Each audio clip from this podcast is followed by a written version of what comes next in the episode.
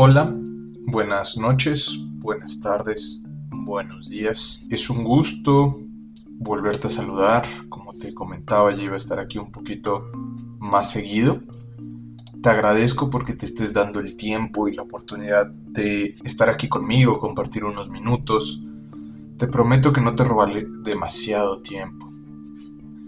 El día de hoy, para mí, es muy importante poder platicar de una circunstancia, de una cosa que en realidad tal vez está pasando en mi vida y me gustaría compartirlo contigo puesto que tal vez está pasando en la tuya también y no te has dado cuenta o no sabes compartirlo, no sabes describirlo y esto pues en principio puede estar afectándote, ¿no? Tal vez tanto como a mí me está afectando. Pues el día de hoy he decidido hablar de una circunstancia que en realidad es muy común en nuestras vidas, así como hace un tiempo, en octubre del 2019, les platicaba sobre las personas tóxicas. El día de hoy he decidido hablar sobre los vampiros emocionales. ¿No te ha pasado que de pronto llega gente que es muy importante, muy apreciable, que al final del día siempre que estás a su alrededor te sientes muy bien y lleno de ánimo y tal, pues de igual manera existe lo contrario, ¿no? Existe la gente que desafortunadamente no te sientes tan cómodo, que sientes que cuando llega comienza algo más de estrés, te empieza a disminuir energía y tal. Estos son los famosos vampiros emocionales. Es bien importante que lo sepamos detectar, y tal vez, pues no combatir, sino eh, equilibrar en nuestra vida. Al final del día puede ser alguien que ames, alguien que adores. Y no quiere decir que todo en sí mismo esa persona sea mala, sino que tiene ciertas características o ciertas tendencias a afectar con cierta parte de su comportamiento. Eh, a mí últimamente me ha estado pasando mucho me ha afectado demasiado. He dejado que ciertas personas con sus conductas o con sus decisiones pues afecten mi estilo de vida, ¿no? Y me he sentido un poco más apático, un poco más estancado. Sin embargo, bueno, pues como les platicaba desde la vez pasada, parte de mi proceso es ahorita estar grabando podcast y tal, precisamente para eh, podernos estar ayudando. Yo compartir, digo, yo no soy ningún experto, no soy nada, yo les decía yo mucho, soy un experto en nada, solamente comparto lo que leo y por supuesto que puede estar mal o por supuesto que alguien puede tener una opinión diferente. Bajo este sentido, yo hace poco estaba leyendo de ciertos autores que, bueno, los eh, vampiros emocionales básicamente son personas que crean un malestar en donde pasan como les decía, pueden o no hacerlo a propósito, sin embargo, eh, sí crean este efecto, ¿no? Entonces, al final del día eh, son inmaduros, son pesimistas, son egocentristas, son narcisistas, tienen una falta de empatía. Hay diferentes tipos de vampiros emocionales y de esto es lo que yo les quisiera platicar tal vez en este momento, ¿no? Más allá de las sensaciones que te puedan llegar a hacer sentir, que te puedan llegar a afectar, todos tienen una característica en común. Todos tienen una falta de empatía hacia el ponerse en los zapatos de la otra persona. Eh, en realidad son personas muy poco empáticas, que se muestran muy egoístas, sus finalidades son las que importan, no otras. Eh, en realidad a veces solamente buscan vaciar su negatividad o este sentimiento que ellos tienen hacia los demás sin importar el malestar que pueda llegar a generar en la otra persona. Eh, para ir acotando un poco, voy a describirlo y como les decía en siete características o siete tipos de vampiros que son los mismos que yo leí en el artículo. Honestamente, como les decía, alguien me puede retroalimentar y me puede decir que esto está mal o que puede llegar a ser diferente. Bajo este sentido, empezaría por los vampiros de personalidad criticona. En realidad, son personas que siempre tienen como ese afán de hacerte sentir inferior a él.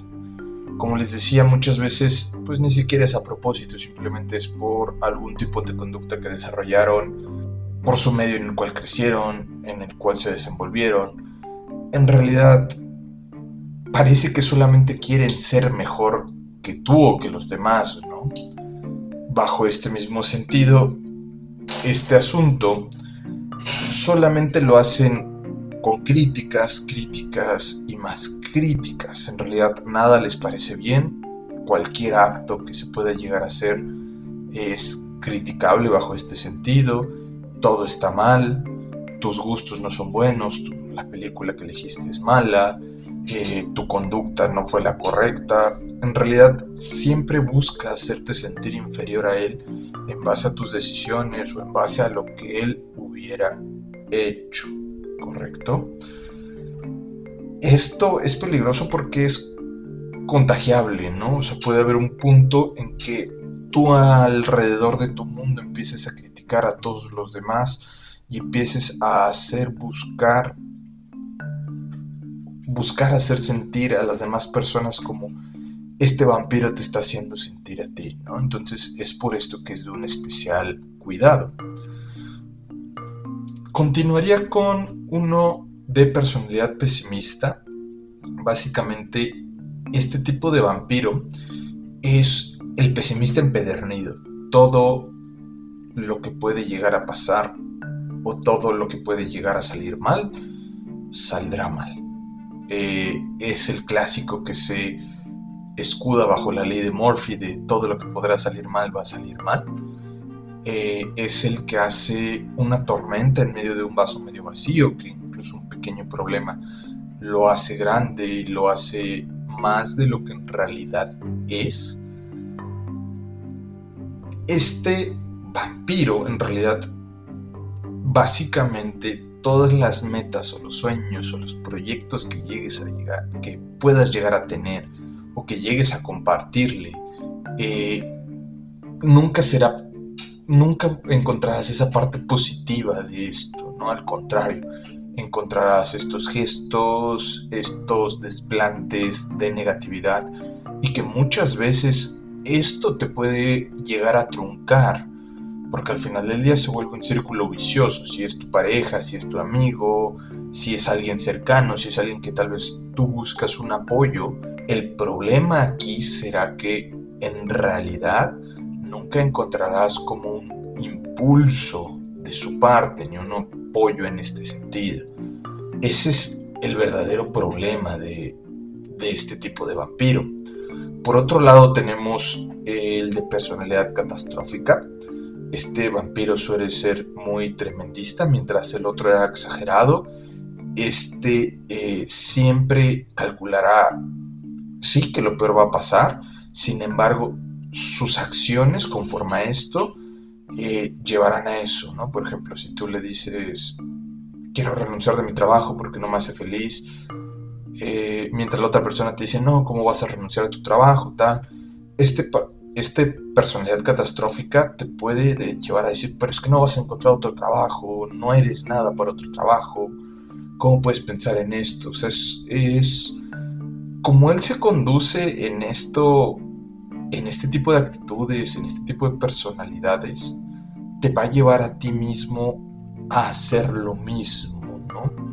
A que todo lo calcules, a que te puede pasar algo malo, siempre algo malo te espera, eh, nunca hay algo positivo al final del camino, ¿no? Entonces esto te agotará muy, muy, muy pronto porque los futuros proyectos que tú llegues a tener, eh, más allá de no ser apoyados, serán hasta cierto punto eh, saboteados, si lo quieres ver así. El cuarto en realidad es muy sencillo, es la personalidad que es víctima, la persona que se la pasa quejándose, es el típico individuo que todo lo que le sucede, eh, por qué le pasó a él, parece que todo es malo, todo lo malo que sucede en este mundo solo le pasa a esa persona y que el mundo lo está buscando fastidiar, ¿no? En realidad eh, aquí el problema es que pues está repleto de quejas, está repleto de cosas que tal vez solamente se la vaya a pasar quejándose cuando tú estás. Y eso es cansado o llega a absorber mucha energía porque incluso te llenas de estrés, de problemas que ni siquiera necesariamente son tuyos.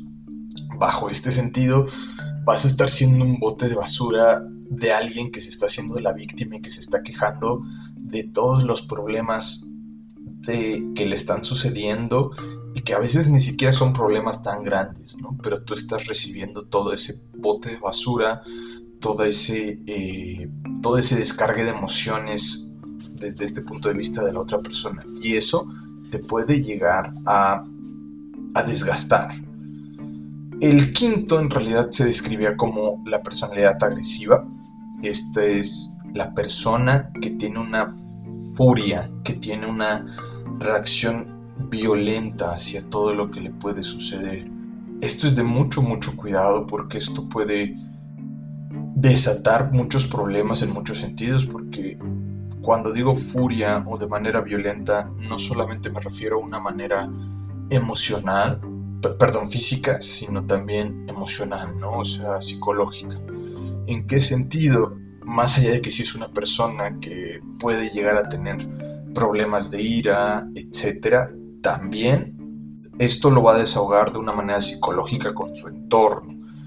Entonces al final del día puede estar agrediendo tus emociones, tus sentimientos, de por verse reflejado, por estar desatando esas emociones que él tiene y no puede controlar contigo, ¿no? Incluso puede llegar hasta un eh, contacto físico que no estaría bien, ¿no? Entonces es bien importante cuidarnos de estas personas o saberlo llevar porque al final del día el estar recibiendo tanta agresión y tanta ira de esta manera, pues te va a terminar agotando bastante, ¿no? La sexta y penúltima es la personalidad sarcástica. Esta personalidad vampírica es especialmente molesta, o por lo menos para mí lo es. Es una persona sarcástica, Es, digo, una cosa es un sarcasmo de, broma y de chiste de vez en cuando, y otra cosa es que eh, sea sarcástico hacia lo que tú sientes, hacia quien tú eres. Ah, yo sé que se pueden llegar a confundir mucho estos tipos de conductas con los anteriores, sin embargo, pues este sarcasmo que se utiliza en una manera emocional, etcétera, eh, te puede llegar a afectar mucho en una autoestima, ¿no? Como que tú te estás sintiendo gordo y te dicen, ah, ¿a poco te sientes tan gordo de una manera sarcástica? y aún así aunque te terminen diciendo, ay, solo era una broma, no pasa nada, eh, etcétera, pues tus emociones pueden llegar a sentirse afectadas, ¿no? Y esto puede llegar a desgastar si por supuesto no tienes como un límite con esta persona, ¿no? Si su sarcasmo es demasiado hiriente y te afectan más cosas, pues obviamente va a terminar afectándote de más. Entonces sí es bueno poner un límite, ¿no? De respeto que sus sarcasmos lleguen a eso, ¿no?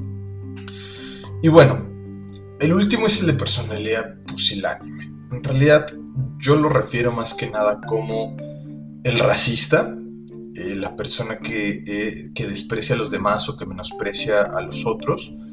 En realidad este es como el de más de pincitas porque es uno de los que más hiere, porque se suele normalizar un poco más.